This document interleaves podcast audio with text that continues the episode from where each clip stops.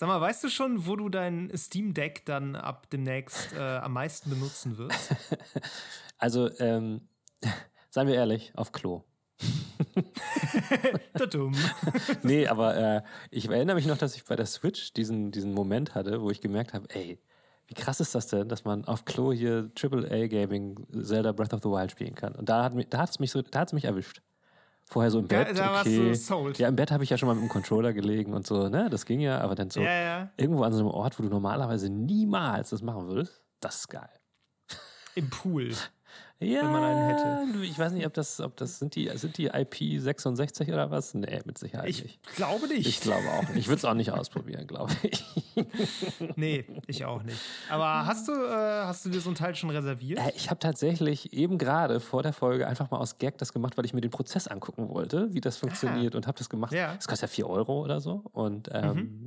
es hat funktioniert. So viel dazu. Also ja, ja habe ich. spannend. Es wird jetzt angezeigt, so ähm, Frühjahr, nee, erstes Quartal 2022 könnte ich eins bekommen, eventuell. Okay. Bis dahin kann ja, ich noch studieren. Du musst dich anstellen quasi, ne?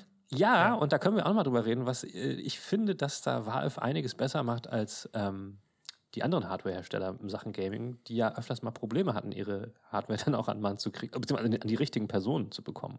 Ja. Und ähm, da hat man sich offenbar Gedanken drüber gemacht. Und das äh, ist ja schon mal eine gute Sache. Ja, ja, an alle, die jetzt so noch gar nicht richtig wissen, was hier eigentlich gerade abgeht. Ähm, Worüber reden die da? Valve, die, genau, Valve, Hersteller von Steam unter anderem oder Betreiber von Steam und Hersteller von Spielen wie Half-Life und Portal und so weiter, ja. äh, hat eine Handheld-Konsole angekündigt, die ein bisschen aussieht wie so die, die klobigere Switch. Sagen, sag sagen wir es, wie es ist, wie die Switch Pro. Ja, genau, sie haben die Switch Pro sozusagen angekündigt. Äh, ohne Nintendo-Spiele drauf, aber dafür als vollwertiger PC. Ja. Und man kann einfach so seinen Steam-Account damit verbinden und so alle möglichen Steam-Spiele darauf spielen. Und wir dachten uns, ähm, da wir hier ja immer stetig am Puls der Zeit sind, ähm, machen wir mal eine kleine Folge so über Handhelds. Genau. Oder was, was so unsere Berührungen mit Handheld-Konsolen bisher so waren und ähm, mhm. ja, in welcher Handheld-Zeit wir jetzt gerade leben, weil da gibt es, glaube ich, einige ganz interessante Dinge, die einfach anders sind als früher. Genau. Und äh, die vielleicht dafür sorgen könnten, dass dieses Gerät auch einen gewissen Erfolg haben wird. Mero ist überzeugter als ich, das kündige ich jetzt schon mal an. Was ich mega seltsam finde. Hätte ich überhaupt nicht gedacht. Aber gut, okay, da reden wir nachher noch drüber. Ja, gucken wir mal. genau. Gut, aber ähm, Meru, ja. dann ähm, du warst im Urlaub, ne? Ich war im Hast Urlaub. Hast du überhaupt irgendwas gespielt? Erzähl mal. Ähm, tatsächlich habe ich was gespielt und ich habe noch versucht herauszufinden, wie das heißt. Ähm, ich war ja ähm, in der ersten Hälfte meines Urlaubs war ich in Nordrhein-Westfalen unterwegs äh, und äh, habe da besonders toll äh, so Freizeitparks mit der Familie mir angeschaut. Ähm, ich kann dir den Kettler Hof sehr empfehlen, falls du ihn noch nicht kennst. Super Park für die ganze Familie. Den kenne ich tatsächlich nicht. Ich kenne cool. das Phantasialand in Brühl. Ja, ja, der Kettlerhof ist eher sowas, so, so ein Bewegungspark. Die haben eher so Sachen, die du mit, mit deinem eigenen Körper so auslöst und empfindest. Und das war ziemlich cool. Ähm, und in der zweiten Hälfte war ich dann im Center Park in, in der Lüneburger Heide. Ähm, ich dachte erst, das sei irgendwie so ein bisschen elitär, war es aber im Gegenteil überhaupt nicht. Ähm, da hatten die einen Arcade, ohne Mist. Das war Ach, abgefahren, geil. ja. Mm, aber ja, das war ein ziemlicher Nap. Also die Geräte waren alle irgendwie gefühlt aus den Anfang 2000ern und du musstest so eine, so eine Karte dir kaufen für 1,50 Euro, glaube ich, und da musstest du dein Geld draufladen in 10 Euro Schritten. Und die Automaten kosteten dann immer so pro Spiel so 1,79 Euro oder so, sodass du am Ende auf jeden Fall mm. irgendwas auf dieser Scheißkarte drauf hattest, was du nicht mehr losgeworden bist und dann wieder noch mhm. was aufgeladen hast. Ähm, das beste Spiel, was ich da gespielt habe, war eins, und das, wie gesagt, habe ich versucht rauszufinden, wo man mit so einem Schneemobil Rennen gefahren ist. So sehr arca arcady und du hast mit dem ganzen Körper auf so einer Art Motorrad gesessen und das immer nach links und rechts äh, geneigt, um dann. Also das war so ein, so ein Schneemotorrad, so ein, genau. ich hatte gerade so eine mega Schneewalze im Kopf. Nee, nee, nee, nee. so, so ein Schneemobil halt, so ein kleines. Und äh, das war Grafik so PlayStation 2. So, mhm. und das ist noch nett gesagt. Äh, da waren dann so ein paar, das war nicht mal Motion Cap, das war so, so, so abgefilmte, leicht bekleidete Ladies, die dann immer gejubelt haben. Und ähm, die Rennen, wie gesagt, das war original PlayStation 2 Qualität, hat trotzdem Bock gebracht. Ne? Wir haben ja letztes Mal schon gesagt, Content is King. Ähm, ja, auch Spiele auf der PlayStation 2 haben durchaus Spaß gemacht, eben, Miro. Ich weiß nicht, ob du dich noch erinnerst. Ohne, ohne 60 Hertz und ohne, ähm, keine Ahnung, 4K. Das Coolste war, du hast auf, dem, auf diesem Motorradding, auf dem du gesessen hast, in der Mitte so einen großen, riesigen Button mit ähm, Turbo gehabt. Da konntest du mal richtig mit voller Kanone raufballern und dann warst du mega schnell. Das, das ist wie der Partyhebel bei diesen, diesen DJ-Dingern, wo man so. Äh, Einfach so Partyboost äh, aufdreht. Ja, das haben, wir, das haben wir doch mal gefunden. Ja, ne? In irgendeinem ja. Katalog so ein, so ein DJ-Auflegepult für Partys, so ein Komplettset aus Mischpult und. Ja Box drunter und dann mit so einem, da so einem Partyhebel oben drauf, den man hochschieben konnte. Der so, wuh, wuh, wuh, ja, da, da, war ich auf so einem Event von, ich weiß gar nicht, wer das war, ob das Panasonic war oder so. Dann hatten sie die Dinger ausgestellt. Und das war so dumm, weil ähm, wenn du da als DJ vorstandst, standst du vor der Box, weil die in deine Richtung abgestrahlt hat. Was schon mal dämlich Smart. ist. So. Und dann hast du, wie gesagt, diesen, diesen Schieberegler. Und wenn du den aufgedreht hast, dann war so ein, dann, dann ging so, so, so Synthi-mäßig so, Ach so, war das, ja. und, der, und irgendwie so ein Delay ging auf die Musik draus. War einfach total richtig dämlich. Aber gibt's so, gibt's für die. Okay, aber, die Partytaste fürs Schneemobil in der Lüneburger genau, Heide am Arcade stand. Ja, Geil. und äh, ja, das war mein Spiel so ungefähr. Ich war da auch in der, die haben ein sehr gutes Schwimmbad, ich war da in der Wildwasserbahn und habe mir da am ersten Tag schon eine Rippe angeknackst, weil ich da zu hart mhm. auf so eine auf so eine Bodenwelle raufgeknolzt bin, was mir den restlichen Urlaub so ein bisschen vermiest hat. Ich kann meinen Oberkörper nur eingeschränkt bewegen, aber es war trotzdem ganz schön. So war das bei mir. ähm, ja, Sport ist Mord. So ist es, so ist Oder es. so. Urlaub auch, offenbar. Und ansonsten, ja, nee, habe ich, hab ich relativ wenig Video gespielt, muss ich sagen. Aber du hast bestimmt dafür umso okay. mehr reingehauen. Es geht. Es geht tatsächlich. Aha. Gar nicht so viel. Ich habe so ein bisschen wieder angefangen, selber spielmäßig oh. rumzubasteln mit Unity und äh, mich durch diverse C-Sharp-Tutorials geklickt und ähm, also Spiele machen und programmieren ist eine interessante Erfahrung, wenn man das nicht kann. Weil du hast immer so dieses, du hast eine Idee, hm. Du googelst drei Stunden, wie du die umsetzt. Du kopierst dir aus zig Videos und Tutorials irgendwie Code zusammen. Dann funktioniert es. Dann willst du irgendwie eine Sache ein bisschen anders machen oder einen Schritt weiter machen und stehst prompt vor einem Problem, was du nicht lösen kannst, weil es sofort unendlich kompliziert wird. Und meistens liegt es daran, dass du vorher irgendwas nicht ganz ideal gemacht hast, was dich jetzt in den Arsch beißt. ähm, aber es macht trotzdem irgendwie Spaß. Ist irgendwie ganz interessant, das mal so ein bisschen zu durchschauen und zu verstehen. Ich merke auch langsam, dass ich mit dem Programm ein bisschen warm werde und bis, so ein bisschen wie ein neues Audioprogramm lernen ne? oder ein neues Photoshop lernen. Ja. Das ist ja auch immer, du musst erstmal wissen, was es überhaupt alles kann und was du wo machen kannst. Ja. Und irgendwann hast du von allem so ein bisschen eine Ahnung und dann geht es schon mal ein bisschen. Also, dass, wenn du schon weißt, okay, die Animationen erstelle ich da, die rufe ich so und so ab. Das, die generelle Struktur funktioniert so. Ich muss dem Skript immer das und das sagen, damit es weiß, auf was es zugreifen muss. So. Ähm, ja, es gibt wahrscheinlich einen Grund, warum, warum es da eine richtige Ausbildung zu gibt. Und äh, wahrscheinlich ist es ein, Absolut. bisschen so, als wenn ich versuche, ein Dach zu decken mit YouTube-Tutorials. Irgendwann wird es scheiße. Ähm, aber ja, ja, der Vorteil ist, dass ich so viele Scheißspiele bauen kann, äh, wie ich will, ohne dass es reinregnet. Das kann ich beim Dach nicht unbedingt von mir behaupten.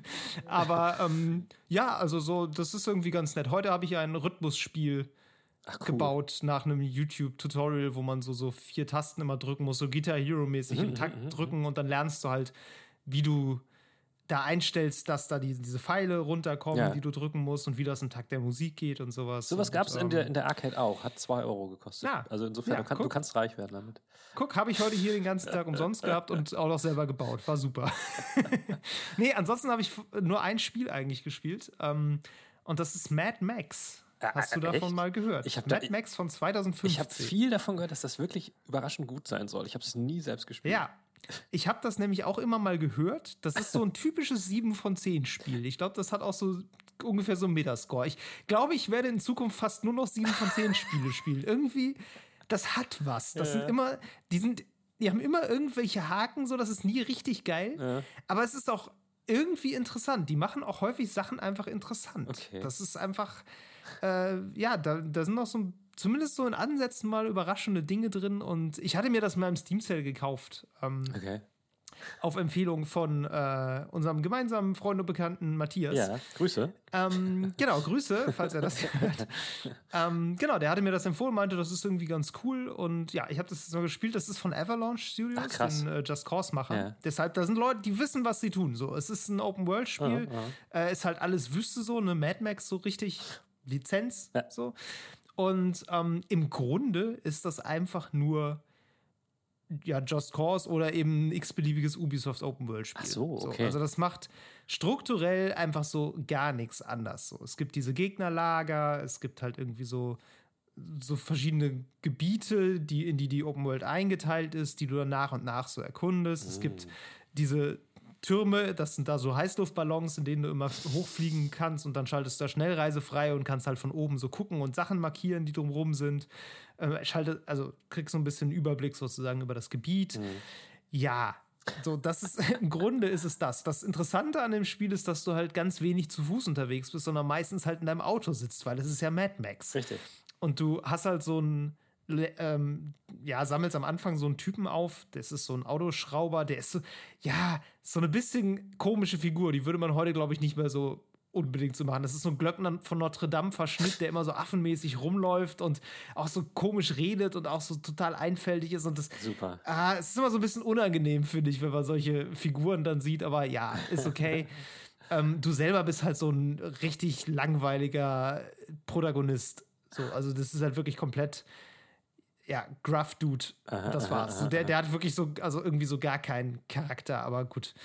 Ähm, ja, jedenfalls fährst du mit diesem Typen zusammen dann in deinem Auto durch die Gegend und dein Ziel ist eigentlich die ganze Zeit einfach dein Auto weiter aufzumotzen. Wie im echten Leben. Und, äh, ja, genau. Es ist wie im echten Leben. Eigentlich bist du immer auf der Suche nach einem geileren Auto. Und das ist auch so, so cool, weil meine Hauptquest ist, glaube ich, ungelogen, dass ich in das, in das Revier des großen Gebietsbosses vordringen muss, um da einen V8-Motor zu, zu klauen. den ich dann in mein Auto einbaue. Weil dieser Schrauber mir versprochen hat, dass er mir halt ein richtig geiles Auto baut, aber nur einen V6-Motor hatte. Und dann sage ich so, ey Digga, hast, ich habe V8 gesagt. Und er sagt, ja, wir fahren dahin, wir holen den. Aber So, das und ist deine Motivation? Ich, vielleicht habe ich was übersehen, aber ich glaube ja. Okay. Der hat, der hat mein Auto aber kaputt gemacht, mein altes. Das war das Ding. Der hat mich nämlich überfallen am Anfang im Prolog so und dann äh, hat er nämlich mein Auto geklaut. Und jetzt baut dieser Typ mir quasi ein neues Auto, weil ich irgendwie so ein Heiliger für den bin. Der hat auch, das ist so ein bisschen Techno-Religion mäßig dann. Der betet auch immer irgendwie so das Auto an und äh, nennt es immer The Angel of Combustion, der Engel der Verbrennung. es, ist, es ist halt Mad Max. So. Okay. Und ja, jedenfalls fährst du mit diesem Auto durch die Gegend. Und das ist geil. Das ist ein interessant, also es ist interessant, wie viel das an, ähm, schon so an, an Neuerung ist für so ein Spiel, was eigentlich ziemlich 0815 ansonsten ist. Interessant. Und du hast dieses Auto, das du mal aufwertest, du hast so eine Harpune da dran, mit der du dann äh, Dinge einreißen kannst. Du hast so ein, weiß nicht, ein Scharfschützengewehr hinten drauf, was du benutzen kannst. Du hast so einen Raketenwerfer. Also der Typ schmeißt dann irgendwie so diese Raketenspeere. Und ähm, also der Mechaniker. Ja, und der Rest ist, genau, äh, Open World 0815. Nur, dass die Gegner halt auch Autos haben und du dann halt immer so Rennen hast, wo du dann gegen die rammen musst und die halt kaputt machen musst und äh, die mit Harpunen aus dem Auto ziehen kannst und irgendwie die Lager auskundschaften musst und dann die Verteidigungsanlagen einreißen und so. Das ist ganz cool. Ich weiß nicht, ob ich es durchspiele, sag ich mal, weil, ja, ne, irgendwann. Hast du, hast du eine Vorstellung? 100 Stunden? Nee. Nein, also ich habe mal geguckt, ich glaube, die Story sind so 20 Stunden. Okay, immerhin. Ich habe jetzt vielleicht so 10. Ja, Aber ich habe auch ein bisschen so Seitensachen noch gemacht. Also ich werde wahrscheinlich eher 30 Stunden zum Durchspielen brauchen. So weiß ich gerade nicht, ob ich da Bock drauf habe, weil dann ist, ist es dann irgendwann schon sehr viel auch das Gleiche. So, es hat abseits von diesen Autosachen eigentlich sonst nur noch ist so Batman Arkham-mäßige Faustkämpfe. Also wenn Ah. du mal aus deinem Auto raus bist, ähm, hast du halt so diese Art von Kampf, wo du quasi in der Mitte stehst und alle Leute um dich rum und Mhm. dann kommen die immer so nacheinander und prügeln auf dich ein und du kannst halt blocken und dann eben Mhm. die ganze Zeit hin und her wechseln zwischen den verschiedenen Gegnern. Ja, wie um Assassin's Creed halt, ne? Auch. Also, Ja, ähm, ja, irgendwie schon. Ich überlege gerade, warum, warum ich gerade so zögere und was der große Unterschied jetzt für mich wäre. Ich glaube, es ist einfach dieses Faustkampfsystem, was den Unterschied da macht. Du ka kannst zwar manchmal auch Nahkampfwaffen aufnehmen, die zerbrechen aber relativ schnell. Und ähm, deshalb kämpfst du eigentlich die meiste Zeit mit Fäusten. Deshalb fühlt es sich einfach ein bisschen anders an mhm, als Assassin's Creed. Du hast auch so eine Schrotflinte, mit der du so aus, aus der Nähe dann Leute mhm. auch noch wegblasten kannst. Aber Munition ist mega knapp. es ist alles mega knapp Au in dem Spiel. Außer Benzin. Benzin und Wasser. So, doch, und okay. äh, ja, musst du auch alles immer finden. So, ja, das ja, ist, äh, aber Dinge explodieren schön. Das ist auch nett. Es gibt Benzinkanister, die du schmeißen kannst und so. Also ja, es ist echt so ein dummes Spiel einfach. Aber irgendwie cool. Aber das war, der Film war ja ähnlich. Also insofern ist es ja okay. Der war ja auch besser, als man dachte. So. Also so habe ich ihn zumindest in Erinnerung und ähm, ja. der ging ja auch klar. Ich bin bei Mad Max einfach komplett auch gar nicht im Bilde. So, ich habe keinen einzigen Film tatsächlich gesehen. Ich weiß, dass es immer diese Autos gibt ja, und so ja. Wüste und alles kaputt und so. Und ähm, ich hatte da mit, mit Matthias auch kurz drüber gesprochen so, und war so ein bisschen so, ja, was ist eigentlich so die Aussage dieser Dystopie? Weil es ist ja eine Dystopie mhm. auf jeden Fall. Mhm. Und es geht ja auch viel darum, den, im Grunde die Menschheit hat den Planeten durch Klimawandel kaputt gemacht und kann selbst danach jetzt nicht von mhm. äh, sich vom Benzin verabschieden, so nach dem Motto. Aber so richtig eine eine Grundaussage, ich meine, muss es nicht unbedingt haben. Ich denke nur manchmal so, das ist ja auch so ein bisschen der Kern von Dystopien, dass sie dann doch irgendwie versuchen, auch was zu sagen. Und das ist da jetzt auch, finde ich, nicht so richtig vorhanden. Da ist halt alles gritty, alles kaputt, alle sind scheiße. Alle sind halt ätzende Opportunisten, du inklusive. So, es gibt halt überhaupt gar nichts Schönes. Mhm. So, es wirkt, das ist so wirklich das Ding. Es gibt nichts Schönes. Alles ist Kacke. Ich glaube, wenn ich mich und, richtig erinnere, ja. hatten, die, die, hatten die original, diese 80er-Streifen, die hatten, glaube ich, schon irgendwie so ein bisschen eine Aussage. Aber ich habe die echt so lange nicht gesehen. Ähm, ja. Und der neuere, der war aber tatsächlich, also da, da habe ich zum Beispiel überhaupt nichts von erwartet. Äh, und dann war der doch irgendwie gar nicht so ätzend. Also der hat irgendwie. Ja. Ja, wobei eine Aussage, keine Ahnung, aber. Also, ne, ich will, wie gesagt, ich mache das jetzt gar nicht zur Bedingung so. Ich sage nicht, das ist jetzt schlecht, weil es keine Aussage hat. Ähm, äh, die, die ist ja, kann ja auch subtil sein. Es hat auf jeden Fall viele Themen. So. Mhm. Also zum Beispiel dieses, ne, dieses, diese religiöse Verehrung von Benzin mhm. und von Verbrennung und von Autos und so, dass da generell alle so hinterher sind. Das ist auf jeden Fall ein Thema, was sich auch so echt durchzieht. Ja. Auch nicht nur bei diesem Mechaniker. Oder auch so ganz banale Sachen wie das das ist jetzt bei dem Spiel ganz interessant, dass das äh, hat für dein Auto und dein eigenes hat, was deinen Lebensbalken anzeigt, einfach exakt gleich ist und quasi gespiegelt ist. Eins ist links, eins ist rechts und du hast auch irgendwie dann so, so zwei Symbole. Das eine ist Wasser, das andere ist Benzin. Mhm. Und ne, du musst halt immer Wasser tanken und dein hm, Auto muss mhm. Benzin tanken. Hm. Also auch so diese, diese Vorstellung von Menschen, die einfach auch nur irgendeine Form von Sprit brauchen. Hohler Maschine sind, in die man halt was reinkippt, damit sie funktionieren. Ja, du, ja. du, frisst auch ständig so rumstehendes äh, Hundefutter äh, zum Heilen und so komische so Maden, die einfach in so Leichen rumkrabbeln. Mhm. So. Hm. Also das ist halt einfach auch irgendwie widerlich und das ist echt so völlig so jedem Menschlichkeit geht dem Ganzen halt einfach komplett ab. ähm, insofern, ja, es hat diese Themen auf jeden Fall, aber ähm, ich bin ziemlich sicher, ja, dass das ist so wenig, ist nicht so richtig hint, was hinter, aber das mag jetzt auch nur meine etwas unwissende Perspektive. Ja, sein. ich bin ziemlich sicher, dass äh, einige unserer Hörer sich da äh, besser auskennen als wir mit dem mit der Mad Max Lore und ähm, da wahrscheinlich schon irgendwie eine tiefe Aussage hintersteckt, die man uns gerne mal erklären kann, wenn man Lust hat. Also so ich, ich nehme das gerne entgegen. Wie gesagt, es ist überhaupt kein Problem, wenn das nicht der Fall ist. Es ist auch einfach irgendwie abgefahrenes Spektakel so und ja. ähm, kann man auch machen. Alles cool. Ähm, ich bin das nur von Dystopien irgendwie so gewohnt, dass da ein bisschen mehr hintersteckt. Deshalb ja. gibt es da wahrscheinlich auch. naja, aber wie gesagt, ähm, ja. das ist äh, so meine Beschäftigung gewesen. Ja, da bin ich mal und, gespannt, wie sich das ja. jetzt demnächst so entwickelt. Jetzt bin ich ja wieder in, äh, in meinem Heim und werde mich auch wieder ja. den Spielen widmen können, die ich noch durchspielen möchte. Insofern, ja. Ähm, aber ja. vielleicht kann ich aber halt auch außer meinem, äh, außerhalb von meinem Heim diese Spiele weiterspielen. Hast du die super Überleitung, hast du sie geahnt? Ich, ich habe das registriert, ja, ja, Miro. Gut, dass du es nochmal gesagt hast, damit es nicht ganz so subtil wirkt. Gut, alles klar, lass über Handhelds reden. Gut. Also, Handhelds sind das Thema. Ich glaube, wir brauchen uns nicht lange darüber streiten, dass seit je Zeiten äh, Nintendo als äh, Hausherr in diesem Markt gilt und irgendwie immer schon die Handhelds beherrscht hat, also vom Gameboy an. Ähm, und ich glaube, viele Leute denken auch zuerst an Gameboy, wenn man Handheld sagt. Aber ich weiß nicht, wie das bei dir war. Bei, ja. bei mir war irgendwie das Objekt meiner Begierde immer damals, als ich klein war, ähm, das Game Gear von Sega. Oh, das wollte ich so gerne, das wollte ich so gerne haben, Mann. Das war mein absoluter Traum. und mein, mein, mein äh, Klassenkamerad Thomas, der mal alles hatte, der hatte das natürlich. Und der hatte sogar den, Ja. den TV-Empfänger da dran. Da hast du so ein, so ein Oh Ding rangesteckt mit einer, mit einer Antenne, die du rausgezogen hast. Und dann konntest Geil. du an so einem Drehrad halt die Frequenz einstellen und original auf diesem Farbscreen Fernsehen. Weil, das war halt die absolute Neuigkeit beim Game Gear, der konnte halt Farbe und der Game Boy konnte Ja. halt keine Farbe zunächst. Ähm, und das war für mich der absolute Traum, dieses klobige Ding zu haben, wo man auch halt Sonic drauf spielen konnte und so ein paar. Äh, damals war das ja immer so ein bisschen so, dass Sega immer so eher die erwachseneren Games gebracht hat. So wie Sonic. nee, ich weiß, was du meinst.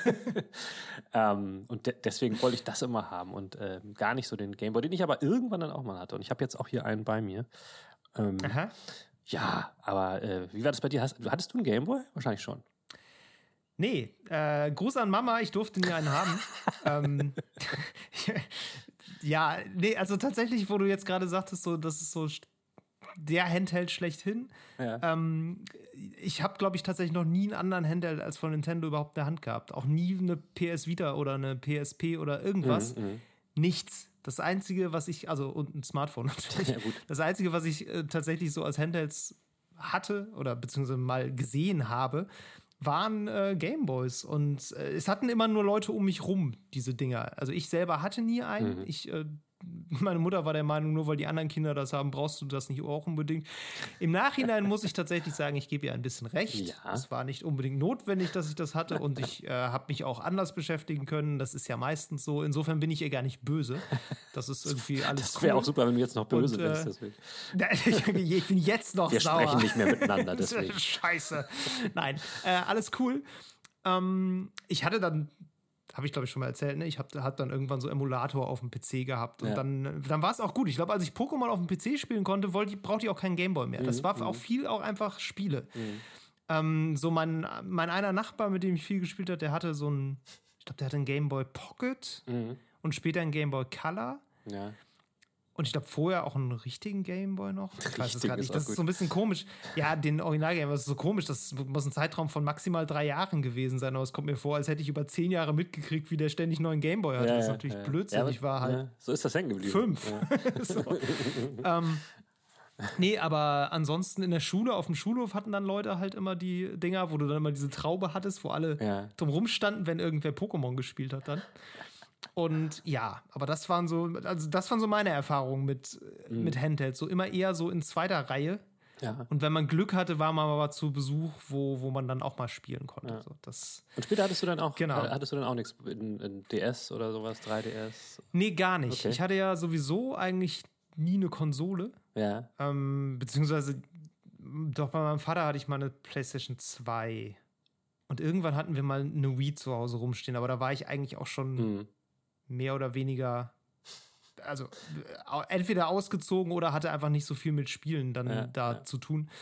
Mm, Nee, ich hatte nämlich. nee, ja, aber wie gesagt, ich war sonst immer eher PC-Kind und PC-Jugendlicher, deshalb hat das irgendwie nie so eine wahnsinnige Rolle gespielt. Ja.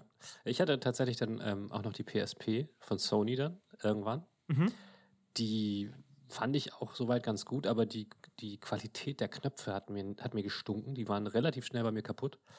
Und ähm, ich, wenn ich mich recht erinnere, waren die Spiele auch irgendwie sehr teuer. Ich hatte dann aber, ähm, es, gab so ein, es gab so einen Trick irgendwie mit, wenn du GTA Vice City hattest, konntest du, nee, nicht Vice City, wie hieß das? Ich weiß nicht, auf jeden Fall so ein GTA. San Andreas? Nee, nee, nee, nee. nee. Äh, äh, wenn- jedenfalls, wenn du dieses GTA hattest, dann konntest du darüber dann irgendwie äh, Spiele von dem, von dem Stick laden, den du da drauf hattest. Es ging aber auch nur damit und es war völlig aufwendig so. Was? Ähm, und dann äh, habe ich dann aber auch nicht mehr, als dann die Vita kam, habe ich da dann nicht mehr dran geglaubt, weil ich dann gedacht habe, ja, nee, Ja. also nochmal mache ich den Kram nicht mit, weil äh, diese Speichersticks, auf die du die Sachen speichern konntest von Sony, die waren dermaßen teuer. Ähm, und äh, das Problem hatte die Vita, glaube ich, ja auch und noch andere und so. Und deswegen, nee, da habe ich gedacht, da kann ich auch eine richtige Playstation benutzen. Ähm, Handhelds waren dann irgendwie für mich auch tatsächlich spätestens nach der Vita auch wirklich, und ich hatte das Gefühl, das ging auch nicht nur mir, sondern den meisten Leuten, vom Tisch. So.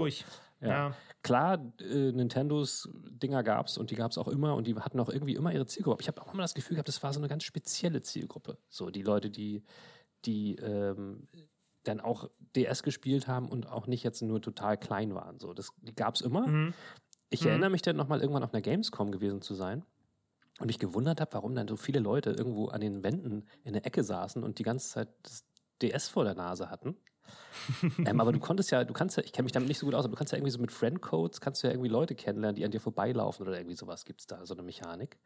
Und ähm, ich glaube, das, das, kann ich nicht ausschließen, aber auch nicht bestätigen. Nee, nee, aber deswegen war das, glaube ich, so, dass viele die Gamescom da äh, dann auch so ah, wahrgenommen okay. haben, dass sie sich dann so da kennengelernt haben und irgendwie ihre Friendcodes ja. äh, über Bluetooth. Eigentlich ganz cool. Eigentlich schon ganz cool. Ich schick. Aber das war für mich gut. irgendwie eine völlig andere Blase als so diese, ich sag mal so Standard-Konsolen und auch dann irgendwie PC-Gamer, die halt ihre Ihre so für die Asozialen, wie sich das gehört, die nichts mit anderen Leuten zu tun haben. Irgendwie wollen. so. Und das hat ja Nintendo immer schon beherrscht, so eine ganz eigene Community irgendwie aufzubauen, so eine ja. eigene Zielgruppe.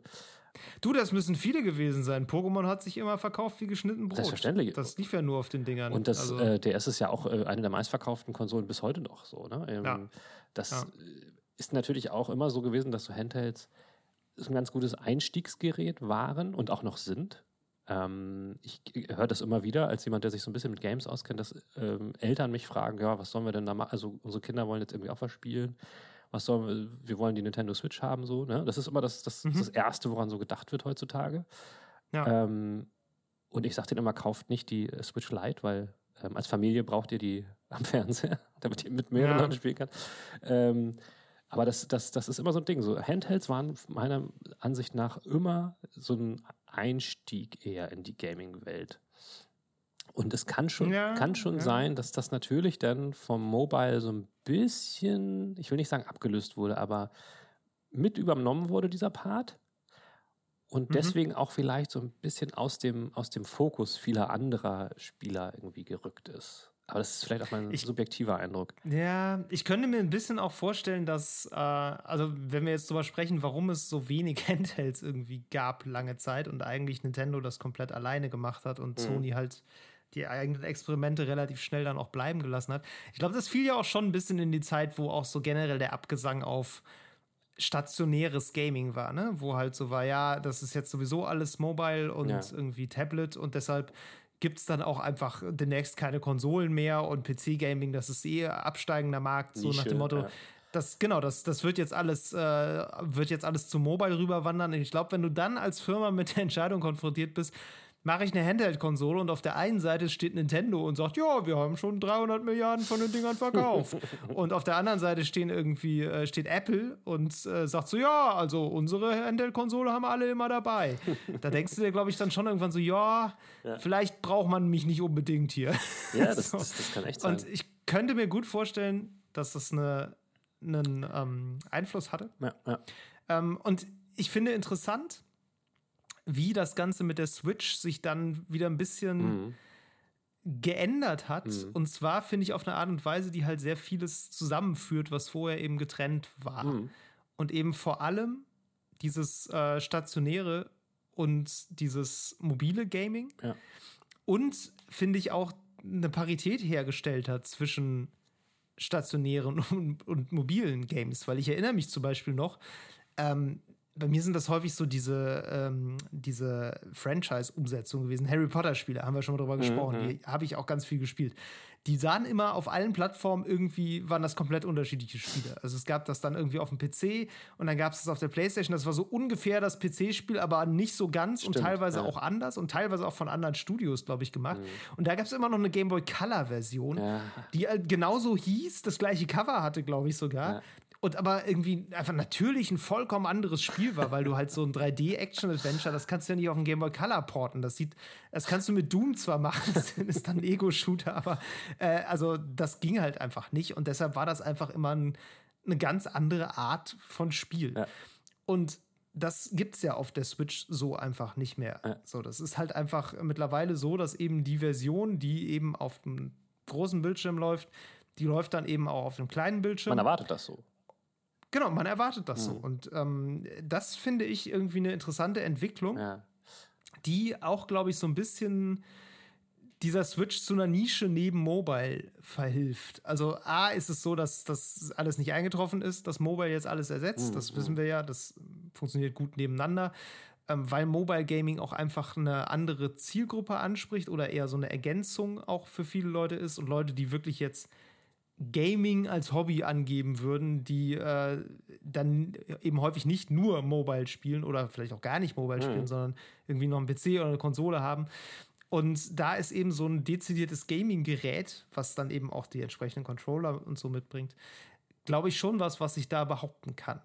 Aber ja. eben auch in, dadurch, dass es eben diese ganzen Spiele mobil macht, die du sonst nur auf einem großen Bildschirm spielen konntest. Ja, genau. Ich glaube, die, die Inhalte sind da auf jeden Fall einer der wichtigsten Punkte. Also ich glaube auch, ähm, jetzt nicht nur die, nicht nur die First-Party-Games, sondern ich finde auch sonst ist diese Parität, was du sagst, ganz wichtig, dass du halt viele von diesen Indie-Games, die du halt sonst in Anführungszeichen nur über Steam oder so bekommen hast, ähm, ja. auf einem relativ aufwendigen Setup, ne? also ne, auf dem PC, den du irgendwo stationär stehen hast. Stattdessen ja. kannst du das auch im Kleinen mitnehmen und hast keinen Qualitäts, äh, äh, musst keine Qualitätsabstriche machen, weil es mindestens genauso gut aussieht, weil so kleine Indies, die brauchen halt nicht so viel. Ja, klar. Und ähm, du kannst sie unaufwendig auch so spielen, ohne dir jetzt eine große Kiste hinzustellen, also ein PC. Ja. Ähm, da, da, haben die einfach viel richtig gemacht und ich bin total, ähm, ja, ich würde gerne mal wissen, auf was für Entscheidungen oder auf was für, für Daten das diese Entscheidung gefußt hat, weil ich fand es damals halt, ich sage das immer wieder gerne, ich habe das total unterschätzt. Ich habe damals gesagt, die Switch wird überhaupt nichts. So, ist ja. viel zu teuer. Wer braucht das? So ein Quatsch. ähm, wer braucht sowas wie ein Handheld noch? Äh, und dann halt auch noch was, was man sich dann auch noch neben dem Fernseher stellt, obwohl wir ja alle schon irgendwie eine andere Konsole haben, sozusagen. Und irgendwie haben sie die richtigen Entscheidungen getroffen und das bewundere ich total. Ja. Und ich würde gerne mal wissen, wie das zustande gekommen ist, so, so ein Hintergrundbericht. Aber ja, gerade so. Das wüsste ich auch gerne. Das werden wir nie erfahren. Wollte gerade sagen, oder grade, vielleicht in 50 Jahren. Gerade so japanische Traditionsunternehmen, die lassen sich nicht ja, so gerne die Karten gucken. Schwierig. nee, vor allen Dingen, ja, vor allen Dingen wenn du überlegst, ne, vorher hatten sie die Wii U. Die war ja was ganz anderes. Ja, die war gar nichts. Die war gar nichts, aber die hatte ja schon den, den Ansatz. Die hatte ja schon ne, in diesem Steuergerät so, so ein bisschen was zu mitnehmen. So. Und dass sie dann daraus sich sowas wie die Switch ausdenken. Das ist äh, strange. Es war einfach eine gute Idee. Und ähm, wie du schon sagst, ich finde auch das Geniale an der Switch ist, ja, auch, dass sie diese, diese ganzen Hochglanzspiele in zugegebenermaßen abgespeckter Form, aber sie kann sie abspielen und sie laufen drauf. Ja. Aber eigentlich geiler ist sie wirklich halt auch als Indie-Konsole. Und ich glaube, das ist was, was ganz viel zu dem Erfolg beigetragen hat, diese Offenheit des E-Shops auch. Total. Dass äh, du eben nicht nur so ein super eingeschränktes, kuratiertes Spielesortiment hast, sondern es, der hat ja eher das gegenteilige Problem. Da ist ja jeder Scheiß ist halt auf der Switch mhm. irgendwie über einen E-Shop verfügbar, aber eben auch jeder geile Scheiß. Mhm. Das ist eben das Coole. Und ähm, das ist, glaube ich, auch was, da würde mich auch interessieren, wie das zustande gekommen ist, weil ich glaube, das war nicht einfach. Mhm. Ich könnte mir vorstellen, dass es nicht einfach war, Nintendo davon, also innerhalb von Nintendo dafür zu kämpfen, ja. dass die diesen Shop so offen gestalten, stimmt, weil die, glaube ich, schon gerne die Kontrolle behalten. Aber irgendwann haben die, glaube ich, festgestellt, dass sie einfach eine Zielgruppe vernachlässigen, wenn sie das nicht machen, mhm. weil es gibt wahnsinnig viele Leute, die tendenziell Bock auf diesen Indie-Kram haben, aber den dann auch gerne irgendwie nicht unbedingt nur auf dem PC spielen wollen, sondern sich gerade mit sowas gerne irgendwie in die Ecke pfeffern und dann halt spielen. Ja. Ähm, das, das ist schon eine gute Entscheidung gewesen, das so zu machen. Wenn ich äh, auch dieses un relativ unübersichtliche Design wie des E-Shops anschaue, kann ich mir manchmal vorstellen, dass das vielleicht ursprünglich gar nicht so gedacht war und dass sie dann einfach damit gerollt sind, als sie gesehen haben, ähm, okay, diese Indie-Dinger, die verkaufen sie ja tatsächlich und haben es dann einfach, ja. ne, haben es weiter, weiter weitergemacht. Und ja. wenn man sich so ein bisschen umhört und äh, ein bisschen durchliest, ist es ja oft so, dass äh, man aus so Indie-Entwicklerkreisen hört, dass viel auch mit so mit der Möglichkeit zu tun hat, Sales zu machen, ne? um sich ja. dann irgendwie äh, ähm, im Algorithmus in so Charts nach oben zu wühlen und so. Und ich glaube, da ist es natürlich viel wert, dass sie da auch die Entwickler haben mitbestimmen lassen. So, weil, wie gesagt, ja. haben wir letztes Mal drüber gesprochen, Sony macht das eben nicht. Da kannst du gar nicht beeinflussen und da darfst du keinen Sale machen. Ähm, ja, ja. Und ich glaube, diese, diese Dynamik, die diese, dieser Store entwickelt hat, ich kann mir vorstellen, dass, dass das so ein bisschen von alleine passiert ist zuerst. Weil, wenn, ganz ehrlich, ja. wenn ich was so entdecken will im E-Shop auf der Switch, das fällt mir das teilweise schon sehr schwer. Ja, ich kann auch nur gezielt danach suchen, ja. tatsächlich. Das ist, ich kann, da entdecken kann ich da nicht. Das muss ich irgendwie anders machen. ähm, ja, ich denke auch gerade noch dran, wie, als die rauskamen, wie alle meinten, ja, es gibt halt keine Spiele für das Ding. Ja. So, es gibt halt Zelda, ja, gut, Zelda ist cool, äh, ja, mhm. aber das war's dann auch. Und es gab irgendwie so gar keinen vernünftigen Kaufgrund für diese Switch. Ja. Und ich weiß gar nicht mehr genau, wann der Zeitpunkt erreicht war, wo das umgeschwenkt ist. Aber irgendwann war das halt echt so, mhm. okay, das kommt auch auf die Switch und das mhm. kommt auch auf die Switch und das auch. Wir portieren hier einfach noch die gesamte letzte Generation. Alles auf die Switch. Alle guten Spiele der letzten fünf Jahre gibt es auf der Switch. Ja. So, das war schon so, okay, ja. ich verstehe, wo das hingeht. ich glaube, es war auch einfach ein bisschen so, dass ähm, viele Leute dann auch gesagt haben, ja, dieses Spiel, das wäre total perfekt auf der Switch. So, das gab es immer öfter ja. dann so, ne? Ja. Ähm, Absolut. Gerade aus dem Indie-Bereich, so was, was, wo es halt nicht um krasse äh, Technik geht, sondern einfach um gute Ideen und ähm, eine haptische Steuerung. Ja. So. Und ähm, ja, ich glaube, das hat eine gewisse Dynamik einfach entwickelt, die sich fortgesetzt hat. Und Nintendo hat da, glaube ich, auch einfach ein bisschen Glück gehabt. Das ist so ein bisschen ähm, meine Idee. Und da können wir jetzt vielleicht auch anknüpfen, weil wenn man davon ausgeht, dass der Erfolg so eines Handhelds groß von seinen Inhalten abhängt, dann ja. könnte man ja sagen, dass das, was Steam jetzt macht, eigentlich total schlau ist, weil die haben ja diese ganzen Inhalte und ähm, ja. geben den Leuten vor allen Dingen ein Ökosystem an die Hand, was sie schon kennen. Und geben denen auch einen Katalog an die Hand, in dem sie tatsächlich auch schon be Dinge besitzen. Also sie haben schon Spiele, bevor sie die Konsole ja. haben. Und das ist für ja. mich, und wir haben da schon kurz drüber gesprochen, ob wir glauben, das wird was oder nichts. Ich glaube, das wird ein Riesenfaktor dafür sein, dass viele Leute sagen, äh, äh, die das mal in der Hand hatten oder so, bei einem Kumpel oder so ey krass, ja. ich melde mich da an und habe da meine ganzen Games ja schon drauf. Ich muss da nicht erst, erst was zu kaufen. Und los mhm. geht's. Und ich glaube, das wird, wird ein großer Faktor für den Erfolg dieses, äh, äh, ich will immer Steam Decks, äh, das ist richtig, ne? Steam Deck. Ja, ja Steam Deck. Weil es gibt ja, hast du das mitgekriegt? Am gleichen das Tag. Stream Deck. Das, das, neue Stream Deck wurde am gleichen Tag vorgestellt von Elgato wie das Steam Deck. Die armen Schweine. Ja, ja, blöd. äh, nee, also das ist. Aber immerhin, als kleiner Trost für Elgato, wenn man Steam Deck bei Google sucht, fragt er, ob man Stream Deck gemeint hat. Ach, Google. Google hilft. ja, Google hilft. nee, also insofern, ich kann mir vorstellen, das wird was und ich glaube, es gibt einen großen Markt von Leuten, die denen ein PC halt einfach auch manchmal ein bisschen zu Platz äh, verschwenden und aufwendig ist. Die aber trotzdem ja. die Freiheit dieses, dieses, dieses Steam-Markts und der Preise vor allen Dingen, also du kriegst da ja für nichts, teilweise kriegst du ja sehr viel, ähm, ja. die diese die diese Freiheit irgendwie genießen wollen und das sehr reizvoll finden. Auch wenn die Hardware, ja gut, ich meine, die ist jetzt auch nicht überwältigend teuer. Ne? Die ist nicht günstig, aber sie ist auch nicht überwältigend teuer. Und das hat ja auch Gabe Newell ähm, noch im Interview dann gesagt, dass sie da extrem darauf geachtet haben, dass sie da mit dem Preis irgendwo, hin, irgendwo liegen, wo sie es verkraften können und wo sie auch glauben, dass das noch realistisch ist, dass man sich das anschafft. Ja. Das glaube ich auch. Das wird, das, die werden da, glaube ich, am Anfang sehr viel draufzahlen. Aber auch für die geht es, wie wir bei Microsoft letztes Mal festgestellt haben, geht es darum, den Service voranzutreiben. Ja, ja, das, das ist klar. Was ich mich frage, also wie, wie ich schon eben angedeutet habe, ich bin irgendwie noch nicht so ganz sold, weil ich frage mich immer so ein bisschen, wer soll sich das kaufen? Mhm. Kauft sich das jemand, der einen Gaming-PC hat und das quasi als Zweitgerät nutzen will, um Sachen irgendwie auch auf der Couch zu spielen? Das könnte ich verstehen. Mhm. Das wäre ein sinnvoller Anwendungszweck, weil die Person hat ja sehr viele Spiele dann vermutlich schon. Mhm. Und würde dann aber sozusagen dieses Ding als Zweitgerät haben. Mhm, mh. Dafür finde ich es relativ teuer. Ähm, aber gut, Leute kaufen sich auch für 1300 Euro eine Grafikkarte. Also sei dahingestellt. ja, kann, man, ja. kann man sich sicherlich leisten. Werden sich sicherlich viele Leute leisten, keine Frage. Ich glaube übrigens auch, dass sich das Ding zumindest am Anfang mal sehr gut verkaufen wird, allein weil es neu ist. Mhm. Wie lange das dann bleibt, ist eine andere Frage. Ähm, und aber was ich nicht, also jemand, der keinen PC hat, keinen PC hatte, der hat ja wahrscheinlich auch keinen Steam-Account. Das heißt, wenn sich die Person dann dieses Teil kauft, dann ist sie ja eigentlich doch in der Situation, dass sie sich halt alles selber neu kaufen muss. Also und mh. dann da hat man das Ding so als einziges Gerät. Meine These ähm, ist so ein bisschen, dass sich das eher auch an eine etwas ältere Zielgruppe verkaufen wird. Also ich will jetzt nicht sagen, ja. also ich will meine jetzt so, so um die zu 30er vielleicht. Danke. Ey. Der einzige, das Einzige, was dich rettet, ist, dass du noch älter bist. ja.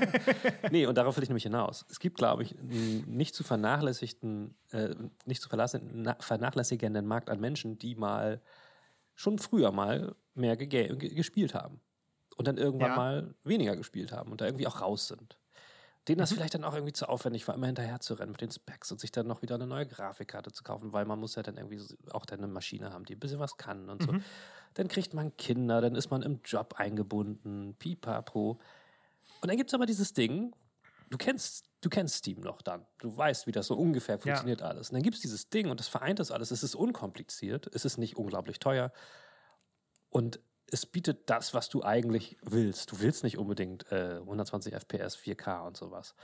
Aber das Teil kann ja auch relativ viel. Du kannst es ja auch tatsächlich als PC sogar verwenden. Du kannst es ja mit einer Dockingstation ja. äh, äh, an einen Monitor anschließen. Du kannst da alle möglichen Controller anschließen, weil es halt diese Steam-Unterstützung von Controller hat. Es ist ein relativ guter Substitute, wenn du einen Rechner, also wenn du nicht gerade einen Rechner brauchst, der richtig krass drauf ist. Ähm, ja. Und ich glaube, für diese Leute ist das sehr interessant. Auch für die Leute, die meinetwegen jetzt durch die Arbeit dann doch mehr ein MacBook benutzt haben oder so. Und die dann vielleicht noch nicht, und da, da glaube ich, geht das Steam Deck in eine relativ interessante Lücke, die noch nicht auf diesem Cloud-Gaming-Ding sind. Weil dafür ist es noch ein bisschen früh. So, ich glaube, mhm. wäre das Steam Deck jetzt fünf Jahre später gekommen, wäre es, glaube ich, schon ein bisschen schwerer geworden, daran zu kommen. Weil jetzt, jetzt ist noch diese mhm. Lücke da, ähm, wo die Leute sich das dann doch noch wünschen.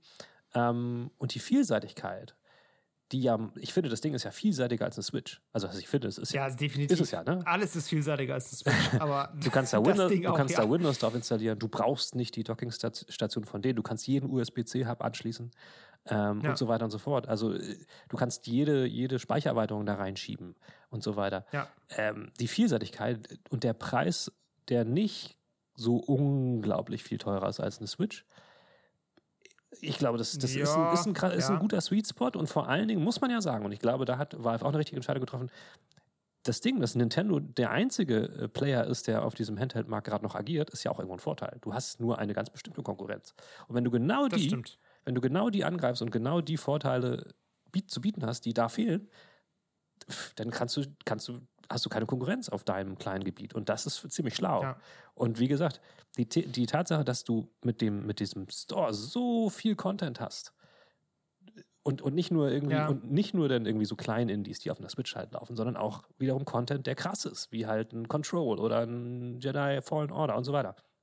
Ich glaube, das ist ein Riesenvorteil. Also ich finde ja. das schon krass. Und ähm, wenn du dann die Möglichkeit hast, da auch noch sowas wie ein Game Pass drauf zu installieren, weil du Windows installieren kannst oder irgendwelche anderen ähm, Abos darauf benutzen kannst. Also. Ja, also wie gesagt, ich sehe die Vorteile, aber ich bin mir, also beziehungsweise ich bin mir sicher, dass die Leute, die du gerade geschildert hast, da sicherlich drüber nachdenken werden. Mhm. So, also gerade Leute, die irgendwie jetzt Familie haben, nicht mehr so viel Zeit haben, sich ein paar Stunden vor einen PC zu setzen und da sitzen zu bleiben, um eben zu spielen. Mhm. Ähm, ja, auch als Zweitgerät und eben für solche Leute. Ähm, ja, aber ja, ich glaube auch nicht, dass das so. Ich weiß Massen überhaupt nicht, warum ich da so ein, äh, so ein seltsames so ein Gefühl habe, als wäre das, wird das nicht, als würde das nicht funktionieren. Ich glaube, es fehlt einfach so ein bisschen für mich so dieser. Sag es doch, Exklusivtitel. Ne, tatsächlich so ein bisschen der Exklusivitätsfaktor, den so eine Switch auch hat. Und ja. vielleicht auch ein bisschen dieser ähm, Massenappeal, den die Switch hat. Weil wie du schon sagtest, dieses Steam Deck hat, glaube ich, eine relativ klar umrissene Käuferschaft mhm. auch. Mhm. Ähm, die Switch, wie du gerade sagtest, wenn Eltern überlegen, welche Konsole sie eventuell kaufen, dann denken sie zuerst daran, ja. weil das Ding einfach am ehesten auch noch aussieht wie eine Kinderkonsole, obwohl es das natürlich nicht ist mhm. oder nicht nur ist, aber eben auch ist und auch eben viele Vorteile gerade jetzt für Familien bietet, dadurch, dass du im Grunde einen zweiten Controller schon dabei hast, dass mhm. du Multiplayer da problemlos an dem Ding machen kannst, jederzeit. Das kann das Steam-Ding übrigens nicht. Ja. Ähm, da brauchst du dann halt ein extra Gerät.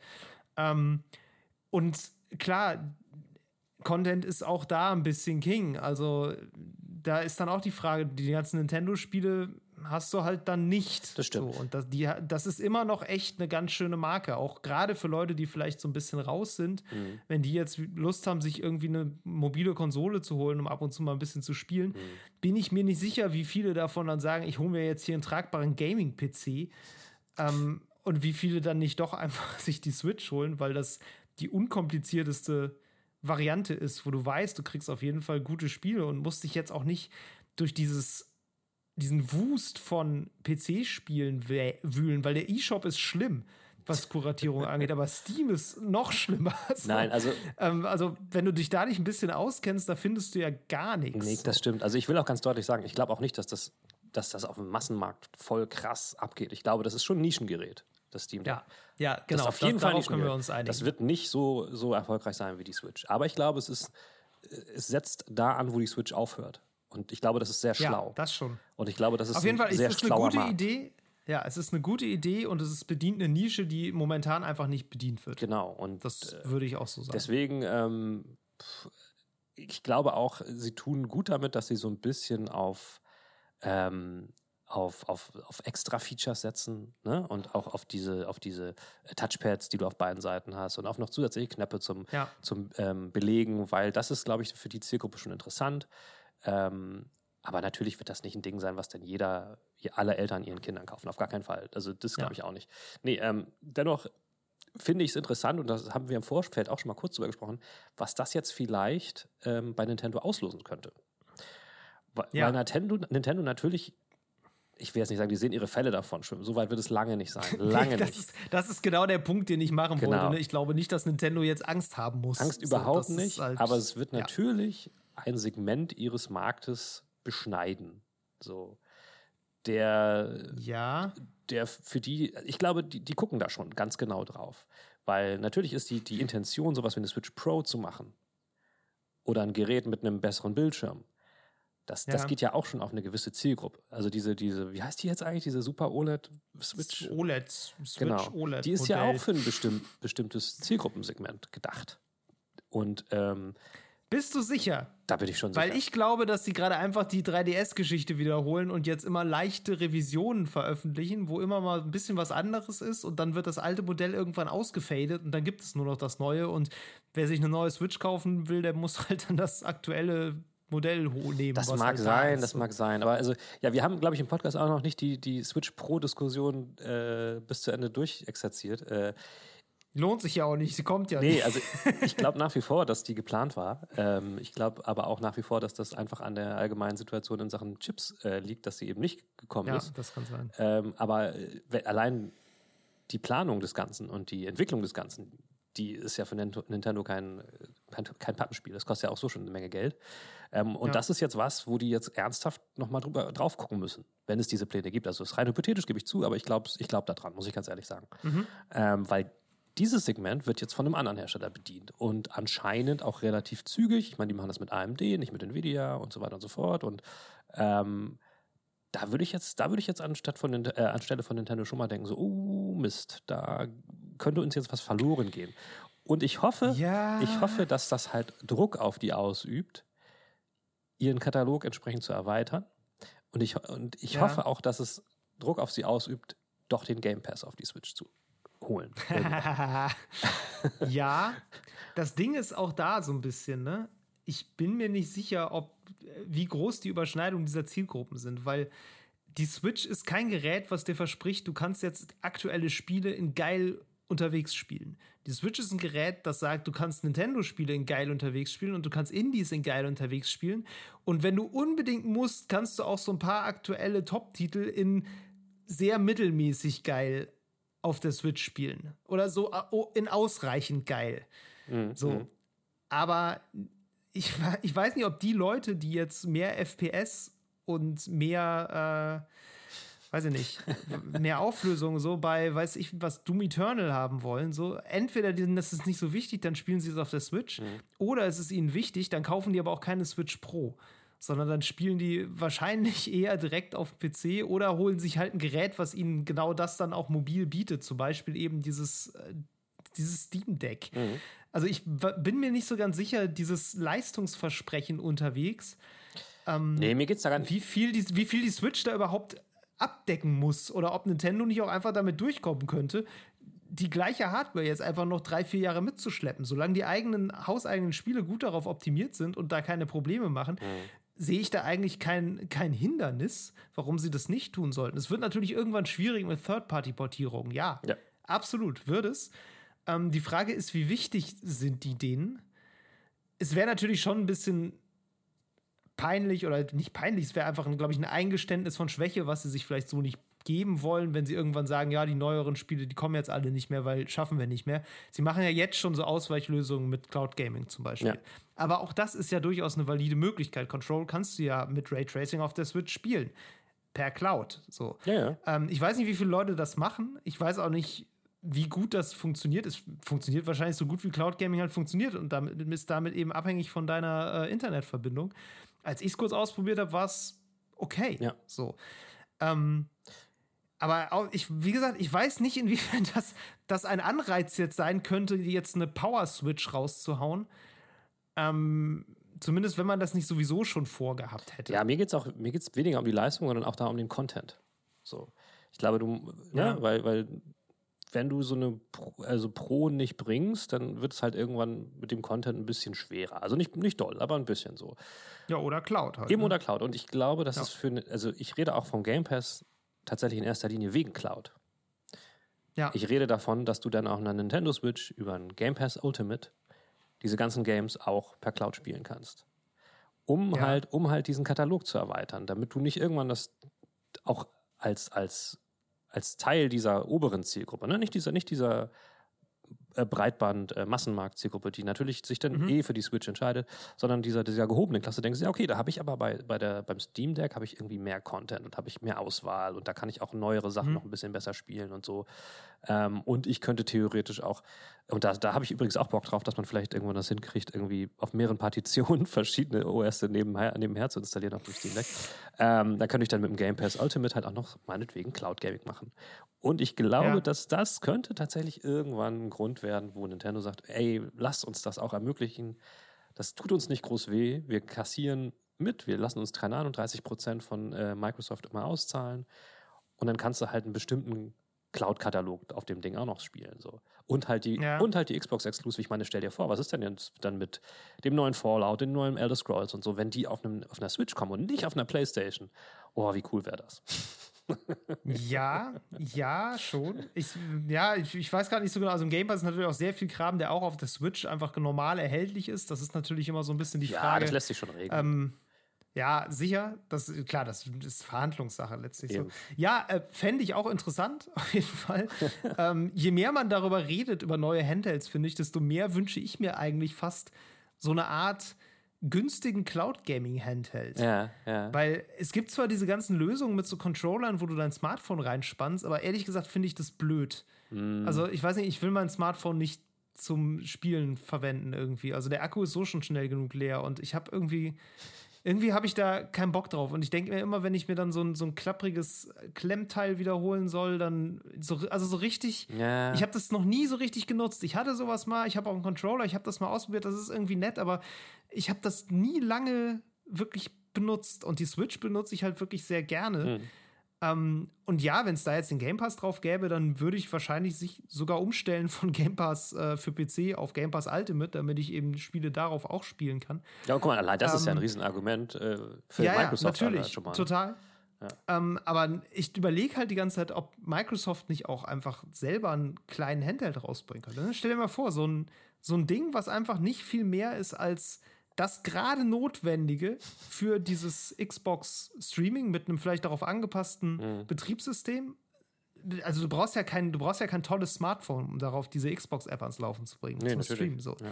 Die musst du gerade darauf laufen. Da kannst du wahrscheinlich in irgendeinen jahrealten Prozessor reinballern und irgendwie äh, gut, das Display muss einigermaßen aktuell sein, aber muss ja jetzt auch nicht spektakulär sein. Es streamt ja eh nur in 720p.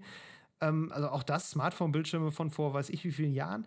Und dann musst du halt gucken, dass du einen guten Controller hast. Mhm. Und das muss im Grunde schön in einem kompakten Gerät sein. Tja. So, und dann brauchst du nur noch gutes Internet. Gutes Internet und ein Xbox Game Pass Ultimate. Das, das wäre tatsächlich was, was ich mir vorbestellen würde, glaube ich. Glaube, wenn das rauskommt, das fände ich geil. Ich glaube, das wird kommen. Es sei denn, es kommt auf die Switch, dann mache ich es nicht. aber wenn das alleine kommen würde, fände ich cool. Ich meine, sehen wir mal ganz realistisch in Zukunft. Ich glaube, das wird irgendwann kommen. Da bin ich mir relativ sicher.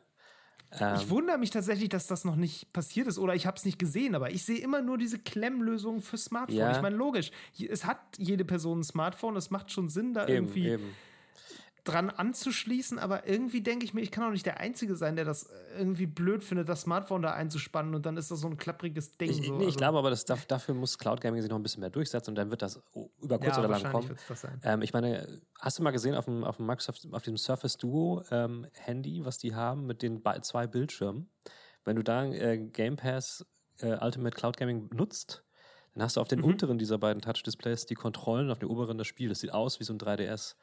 Ähm, ja, das das ist schlau, aber fühlt sich wahrscheinlich scheiße fühlt sich an. scheiße an und außerdem ist das Ding völlig teuer. Das kostet, glaube ich, was weiß ich, wie viel tausend Euro das kostet. Also, aber davon eine günstigere Variante Ja. mit richtigen ähm, Hardware-Controllern, das wird es irgendwann geben. Bin ich mir relativ sicher, wenn sich das ganze ja. Thema durchsetzt. Wahrscheinlich, Das wäre ja auch nochmal irgendwann ein anderes Podcast-Thema. Ähm, wird es eine PS6 und eine nächste Xbox überhaupt noch geben? ähm, weil ich glaube, wir sind jetzt langsam an dem Punkt, weißt du, mit all diesem Kram, ähm, dass, es, dass es unwahrscheinlicher wird. Aber so Handhelds, die bedienen dann noch irgendwie eine ganz andere Nische. Das ist noch was anderes. Ähm, Ja, das stimmt. und deswegen habe ich gerade das Gefühl, dass es tatsächlich mit den Dingern auch langfristig weiter bergauf geht. Und äh, ja, es kann natürlich sein, dass Valve und Nintendo sich den Markt jetzt unter sich aufteilen. Das wäre ja auch okay so, aber ähm, ich kann mir schon vorstellen, dass irgendwann, wenn den Leuten noch mehr klar wird, dass man sowas wie so eine klubbige Konsole nicht braucht und dass mit dem mobilen Internet halt nicht überall so richtig geil läuft bisher, dass dann Handhelds noch wichtiger werden wieder. Man weiß es nicht. Man weiß es nicht. Mal sehen. Auf jeden Fall ist Interesse da. Ich glaube, da Ja. können wir uns irgendwie, da sind wir uns, glaube ich, einig. Ja. Und das zeigen auch die Verkäufe der Nintendo Switch auf jeden Fall. Oh, auf und jeden Fall. auch dieses Valve-Ding wird sich gut verkaufen. Das ist auch gar keine Frage. Ja. Ähm, das kann auch alles gut nebeneinander her existieren, glaube ich. Das ist ja das Und, Gute, ja. Äh, wie gesagt, die, die, die wissen ja auch, dass die eine andere Zielgruppe bedienen, weil sonst hätten die nicht, also die legen sich ja nicht mit Nintendo an, die sind ja auch nicht blöd. Also da, Nein. da haben ja jahrzehntelang alle nur verloren. Das kann ja nur schief gehen. Also warum so viel Hybris hat Valve einfach nicht. Nein, nein, nein. Da sind die auch, glaube ich, relativ realistisch. Die haben es ja auch mit Hardware schon mal ein bisschen ähm, verkackt vorher. Ähm, so ist das ja Mehrfach, nicht. ja. Und äh, ich glaube, denen ist schon klar, dass sie hi- hier jetzt nur sekundär eine Hardware verkaufen und primär ihre, ihre Bibliothek für unterwegs. Ja. Und ähm, solange sie diese Vision quasi ähm, im Auge behalten, so wie Microsoft das ja anscheinend jetzt so langsam begriffen hat, ähm, kann das, glaube ich, ganz gut funktionieren. Muss nicht, kann Ja. aber. Man wird sehen. Ja, mal sehen, wie lange ich meine Vorbestellung aufrechterhalte. Ich bin gespannt. Auf jeden Fall komme ich bei dir zum Spielen vorbei. Ja, so wie ja, früher. Und dann spiele ich auf deinem, äh, auf deinem Steam Deck. Man kann so, da auch mehrere Controller dran anschließen. gehört. Und ich frage meine Mutter, ob ich auch eins haben darf. Sehr gut. Ja, ja, das ist der Vorteil des Erwachsenseins. ne? Man kann sich so ein Ding dann einfach selber So sieht's aus. Ach ja, schön. Okay, Leute. Gut. So viel dazu. Vielen Dank fürs Zuhören. Bis dann. Genau, macht's gut. Ciao. Ciao. Das war Level Cap Radio Folge 68. Wenn euch die Episode gefallen hat, lasst uns eine nette Bewertung da, abonniert diesen Podcast und empfehlt uns gerne weiter. Lob, Kritik, Anregungen oder Spieletipps gehen an levelcapradio at gmail.com. Auf Twitter findet ihr uns unter @lcrpodcast. Außerdem twittere ich unter @hamlabum und Miro unter @djmiro. Danke fürs Zuhören und bis zum nächsten Mal.